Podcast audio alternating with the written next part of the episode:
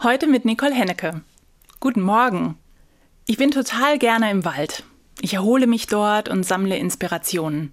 Aber diesen Sommer war es plötzlich anders. Durch die anhaltend hohen Temperaturen und den ausbleibenden Regen verwandelte sich mein Wohlfühlraum in die reinste Steppe. Überall raschelte trockenes Laub wie im Herbst, und die Blätter schienen am Baum braun und eingetrocknet. Der ganze Wald wirkte wie mumifiziert und es staubte wie im wilden Westen. Ich konnte nicht mehr hingehen. Die extreme Trockenheit war in diesem Sommer ständig Thema. Dabei bin ich an einem Satz hängen geblieben, den ich oft hörte. Am Wetter kann keiner was machen. Beim ersten Hören stimmt der Satz. Ich habe keinen Einfluss darauf, ob morgen die Sonne scheint oder ob es regnet. Inzwischen denke ich aber, was für ein blöder Satz.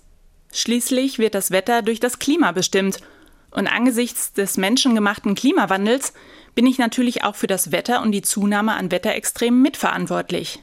Es ist schon seltsam. Ich sehe, wie sich mein Handeln auf die Umwelt auswirkt und kenne die Datenlage zum Klimawandel und doch transportieren sich alte Gewissheiten wie am Wetter kann keiner was machen immer noch achselzuckend weiter. Vielleicht braucht es noch mehr ein weises Herz, um das schon König Salomo Gott gebeten hat ein weises Herz, damit ich mein Sehen und Wissen um diesen wunderbaren und schützenswerten Planeten verbinde und endlich ins Handeln komme.